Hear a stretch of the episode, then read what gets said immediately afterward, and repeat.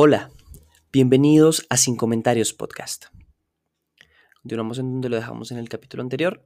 Canto quinto, Antepurgatorio. Rellano segundo. Perezosos muertos repentinamente. Alejado de aquellas sombras, seguía a mi guía cuando, señalándome con el dedo, gritó una de ellas detrás de mí. Fijaos, aquel que va detrás parece vivo, pues el sol no brilla a su izquierda. Volví la cabeza al oír esto y vi que aquellas almas miraban admirada a mi sombra y a mí. ¿Qué te importa lo que allí murmuren? dijo el maestro. Sígueme, no te quedes ahí absorto y deja de hablar a esa gente. Sé firme como una torre cuya cúspide no doblega el más furioso vendaval. El hombre en quien bullen muchos pensamientos jamás realiza lo que se propone, porque uno debilita la actividad del otro. ¿Qué cosa podía yo responder si no, ya voy? Así lo hice, encendido el rostro de aquel color que hace a veces el hombre digno de perdón. Hacia nosotros descendían por la cuesta algunas almas entonando el miserere. Mas cuando advirtieron que mi cuerpo no daba paso a los rayos del sol, cambiaron su, su canto en un oh ronco y prolongado, y dos de ellas, a modo de mensajeros, se adelantaron a nuestro encuentro y nos preguntaron Hacednos conocer vuestra condición. Podéis iros, respondió mi maestro, y contar a los que os envían que el cuerpo de éste es verdaderamente de carne, y si ha sido su sombra lo que les ha hecho detenerse, ya tienen la respuesta. Honrenle, pues, podrá serles grato. Jamás al comenzar la noche he visto cruzar por el sereno cielo tan rápidamente los cálidos vapores como corrieron aquellas almas hacia sus compañeras y regresar todas juntas a donde estábamos. Esa muchedumbre que se nos acerca, dijo el poeta, viene a dirigirte una súplica. Sigue adelante y escucha mientras andas. Todos confiamos en tu benevolencia, comenzó diciendo uno de ellos, sin necesidad de que lo jures, siempre que la imposibilidad no destruye tu buen deseo. Yo, que hablo antes que los demás, te ruego que si alguna vez vas a aquel país que se extiende entre la Romaña y el de Carlos, me concedas el fano enfano el don de tus oraciones, a fin de que rueguen por mí y pueda purificarme de mis graves pecados. De allí fui yo, mas las profundas heridas de que brotó la sangre que me daba vida me fueron hechas en el territorio de Anterones, donde creía encontrarme seguro. Así lo ordenó el de éste, porque me odiaba mucho. Pero si yo hubiese huido hacia la mira cuando fui alcanzado en Orinaco, en Oriaco, aún estaría allí donde se respira, Corrí al pantano y de tal manera me enredé entre las cañas y el lodo que caí y vi formarse en tierra un lago con la sangre de mis venas. Ay, así se cumple el anhelo que te conduce a esa montaña, dijo enseguida otro, y ayuda al mío con obras de piedad. Yo fui el de Montefeltro, soy Boconte. Ni Juana ni los otros se cuidan de mí, por lo que voy entre estos con la frente baja. Yo le pregunté, ¿Qué aventura o qué fuerza te sacó de Campaldine, que jamás se supo dónde está tu sepultura? Respondióme, ay, al pie del casetino, bajo un río llamado Archina, Archiano, que nace en el Apenino, encima del yermo. Con el cuello atravesado llegué al lugar donde pierde su nombre, fugitivo y ensangrentada la llanura. Allí perdí la vista y mi última palabra fue el nombre de María. Allí caí y solo quedó mi inanimado cuerpo. Te diré la verdad y tú la referirás entre los vivos. El ángel de Dios me acogió y el del infierno gritaba. ¿Por qué me lo quitas tú, bajado del cielo? Una pequeña lágrima me arrebata la parte eterna de éste, mas la otra parte trataré de otro modo. Bien sabes cómo se condensa en el aire la humedad del vapor, que se convierte en lluvia, así que sube a la fría región del aire pues el demonio, añadiendo a su inteligencia la malignidad, dispuesta siempre a causar estragos, desencadenó los vientos con el poder inherente a su naturaleza. No bien se extinguió el día, cubrió las nubes el valle del Protomagno hasta el Apenino, de tal manera condensó el cielo que pudo absorber, llenó los barrancos y aumentó el caudal de las torrentes, y con tal ímpetu se lanzaron sobre el río real que nada podía detenerlo. Furioso el archiano Encontró mi cuerpo, yerto en su embocadura, lo condujo hacia el arno y deshizo la cruz que con mis brazos había hecho sobre el pecho. Cuando me convenció del dolor, cuando me venció el dolor, fui golpeado contra el fondo y las orillas. arrastrándome y ocultándome al fin entre sus arenas. Cuando acabó de hablar este, continuó un tercer espíritu. Cuando te halles en el mundo reposando de tu largo viaje, acuérdate de mí, que soy la pía. Siena me hizo y las marismas me deshicieron. Bien lo sabe aquel que me desposó por segunda vez, poniéndome su anillo nupcial enriquecido de piedras preciosas.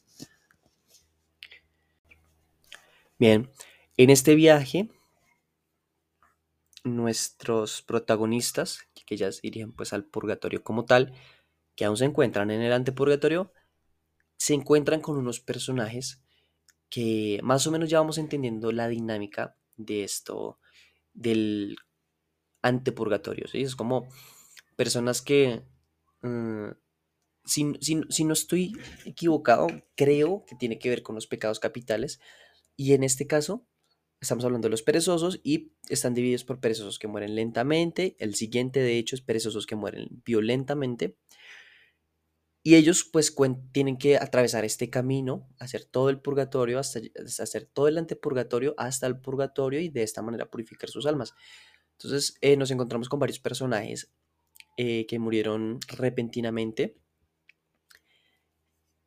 y pues nos cuentan un poco de sus historias y algo que yo creo es que me gustaría saber si en el futuro Dante, o sea, cuando regrese al mundo, a la tierra, digamos que va a realmente buscar. Por ejemplo, esta persona que se, que se le perdió el cuerpo y no se supo en dónde murió, me parece muy interesante y me gustaría saber si Dante al final pues va a buscar a esas personas y va a decir, sabes, tuve este viaje y en este viaje fue tan real que realmente pasaron estas cosas y sé, por ejemplo, dónde está esta persona porque hablé con ella.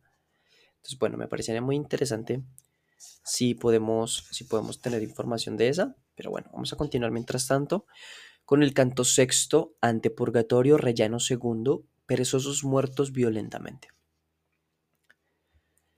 Prometiendo complacer a todos, logré desprenderme de aquella compacta muchedumbre de almas. Allí estaba el aretino que recibió la muerte de los formidables brazos de Guin de Taco. Y otro que pereció cazado por sus enemigos. Allí oraba con los brazos extendidos Federico de Novelo y aquel de Pisa, que dio ocasión de mostrar la grandeza de su alma al buen Marzuco. Vi también al conde Orso y a aquel cuya alma se separó de su cuerpo por odio y envidia, como ella misma decía, y no por sus culpas, a Pedro de la Broquia. Y viva muy precavida la princesa de Brabante, mientras está en el mundo, si no quiere verse entre peores compañeros.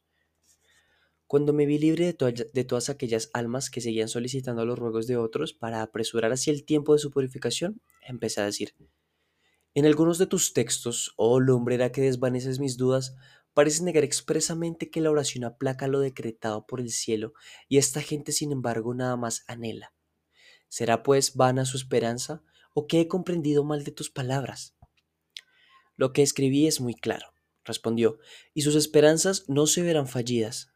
Si bien se considera, pues no se frustra el juicio divino, porque el fuego de la caridad satisfaga de una vez lo que deben las almas que aquí moran y allí donde establecita el máxima, no se perdonan los pecados por medio de la oración, por ser esta inútil para los que están alejados de Dios. No insistas, sin embargo, en tan profunda duda hasta que te la desvanezca aquella que ha de iluminar tu entendimiento, mostrándote la verdad. Ignoro si me entiendes. Hablo de Beatriz, a quien verás risueña y feliz en la cumbre de esta montaña. Oh, mi fiel guía, repuse, caminemos más deprisa, pues ya no me canso tanto como antes y el monte proyecta su sombra hacia este lado.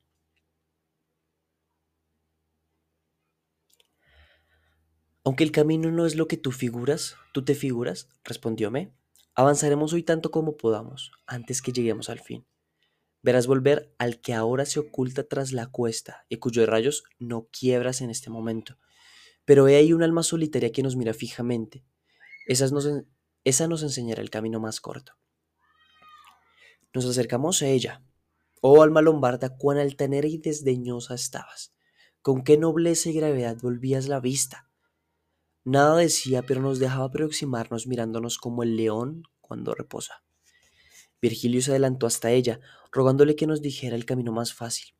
No respondió a nuestra pregunta, pues quería antes informarse de nuestra vida y país.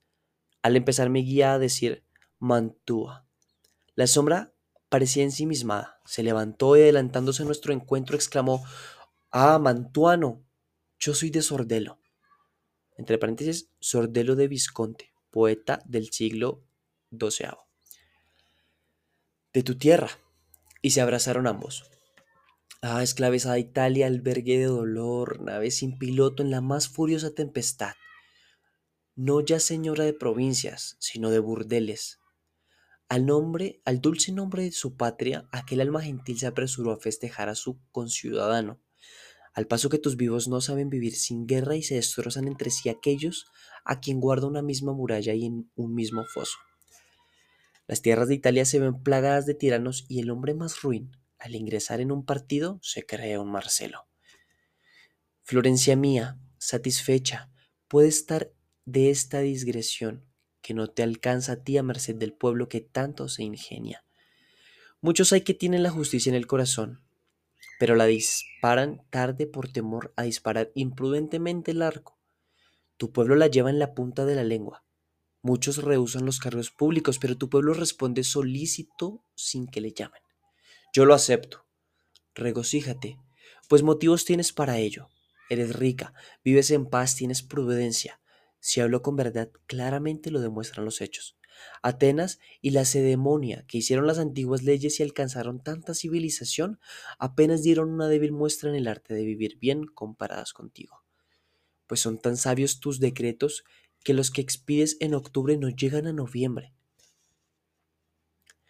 ¿Cuántas veces en el tiempo que recuerda tu memoria has cambiado de leyes, de monedas, de oficios y de costumbres y renovado tus habitantes? Y si no estás ciega y quieres pensar en ello, verás que te pareces a aquella enferma, que no pudiendo acomodarse sobre la pluma, trata, a fuerza, de dar vueltas, aliviar su dolor.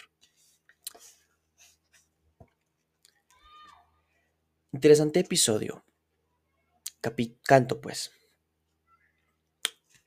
En realidad, pues al principio creí que la estaba dudando, pero al final creí que ya no la estaba dudando, porque estaba hablando pues de las leyes. No entendí muy bien la comparación que hizo con Atenas y la Cedemonia. Porque las compara con ella y dice que ella lo hizo mejor en el arte de vivir bien, pero luego dice que expide leyes que se cambian, que no, o sea, que expide leyes que se cambian en menos de un mes. Y le pregunta, ¿cuántas veces has cambiado de leyes? Entonces, no estoy seguro, esta pregunta retórica no estoy seguro si es para bien o para mal. Pero bueno, el caso es que es una persona realmente relevante en la política de esta época que nos estamos cruzando. Así que vamos a ver si continúa en el siguiente canto. Canto séptimo, ante purgatorio, el valle ameno, príncipes preocupados de gloria eterna. Tras haber cambiado entre sí por tercera o cuarta vez, corteses y afectuosos cumplidos, cumplidos.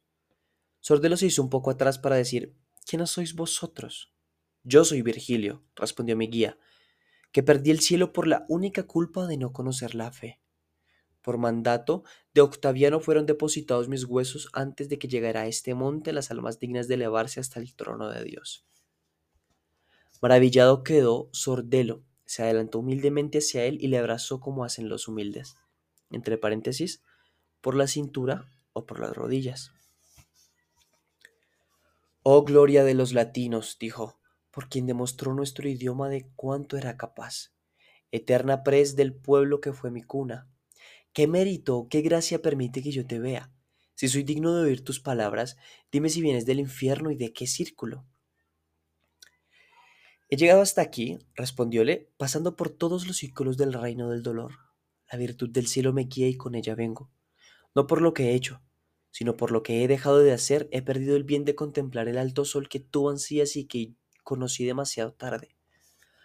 Allá abajo hay un triste lugar, no por sus tormentos, sino solo por sus tinieblas, donde en vez de lamentos como ayes, solo resuenan suspiros. Allí estoy yo con los inocentes párvulos, mordidos por los dientes de la muerte antes de que fueran lavados del pecado original.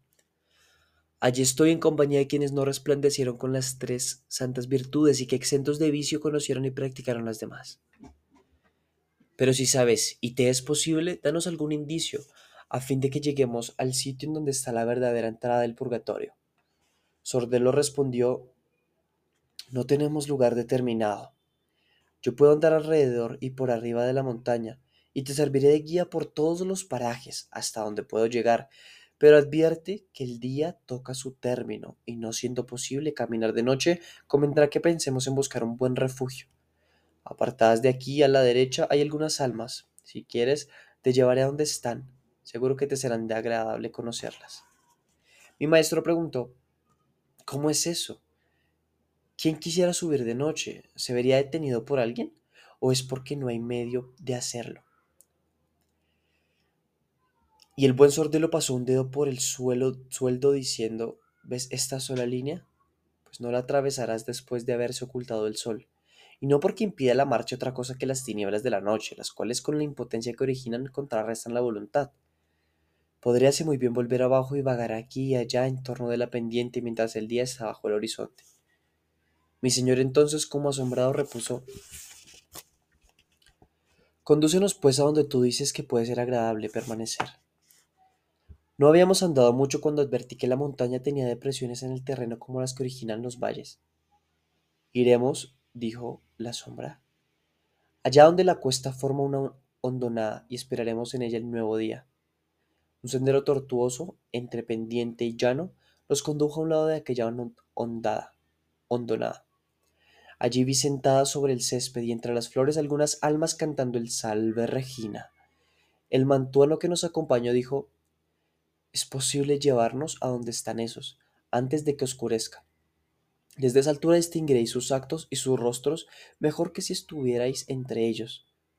Aquel que está sentado en el puente más alto sin mover los labios para cantar fue el emperador Rodolfo, que pudo curar las heridas de aquel que han dado muerte a Italia, de tal modo que tarde le vendrá de otro el remedio. El que con su presencia conforta el primero, Gobernó la tierra donde nace el agua que el Moldavia llega, lleva al alba y el alba al mar. Llamóse Octocaro, entre paréntesis, rey de Bohemia. Y ya en la infancia fue mucho mejor príncipe que su hijo Wenceslao, cuando Barbado que se encargó que se encargó en la lujuria y la ociosidad. Aquel desnarigado, entre paréntesis Felipe III de Francia, que tan íntimamente parece hablar con el otro del benigno aspecto, murió huyendo y marchitando la flor de lis. Padre y suegro son, respectivamente, del que labró la desventura de Francia, aquel de tan corpulento aspecto y que canta acorde con el de nariz prominente. Ciñó la aureola de todas las virtudes y si después de él hubiera reinado más el tiempo, el jovencito que a su espalda se sienta se hubiera perpetuado de uno a otro su grandeza, lo cual no puede decirse de los demás herederos, pues aunque Jaime y Faderique conserven sus reinos, ninguno de ellos posee la mejor herencia. Rara vez se renuevan por las ramas la bondad del humano tronco, así lo dispuesto aquel que las concede para que se las pidamos. Encaminadas van mis palabras, lo mismo al narigudo que al otro, a Pedro que canta con él, pues de su descendencia se lamenta ya la Puya y la Provenza. La planta es inferior a su semilla, cuanto más que Beatriz y Margarita se gloria Constanza aún de su marido. Ved ahí al rey de la sencilla vida, solo y apartado Enrique de Inglaterra. Este ha producido mejores vástagos. Aquel que está en el suelo mirando hacia arriba es el marqués Guillermo, por quien Alejandría y sus guerreros hacen llorar hoy al Monferrato y al Canaves. Bien. Terminamos este episodio que estuvo realmente eh, particular. Conocemos a so, Sorelo, bueno, a este personaje con el que estábamos hablando en el canto, del que estábamos hablando el canto anterior, que al final no nos explicó muy bien si hablaba en, ah, sí, hablaba en buen tono, ya, nos acordamos, que era, eran adulaciones. Y bien, em, entonces en este capítulo pues esta persona nos indica que no es bueno caminar de noche, y que eh, nos ofrece, de hecho, otra solución, que es irnos con, pues, con otras almas que están en este camino. En este sentido, nos, eh, ya nos, nos, nos, nos, presenta a estas personas, habla de ellas y habla pues de, de sus actos. Que al final, como, como esta obra en general, son actos que enriquecen los personajes, pero que como quiera son demasiados personajes en la historia como para enriquecer lo suficiente para que sean relevantes. Creo que debe haber sido una obra muy interesante en, esta, en esa época, ya que pues teniendo presentes todas las personas, teniendo todos los políticos presentes y todas estas personas que al final fueron parte de la historia, pues debe haber sido realmente interesante, como si ahorita habláramos de personas de nuestra de la actualidad y, Dante nos indicará que estas personas se encuentran en tal círculo del infierno o en tal eh, parte del purgatorio. Me parece muy interesante y bueno, entonces pues en este caso lo que hizo este canto fue eso, hablarnos un poco de estos personajes que pasan, pero que aún así nos dejan un poco de su historia. Con esto concluimos este episodio que siento que fue algo corto, pero bueno. Eh, muchas gracias por escuchar.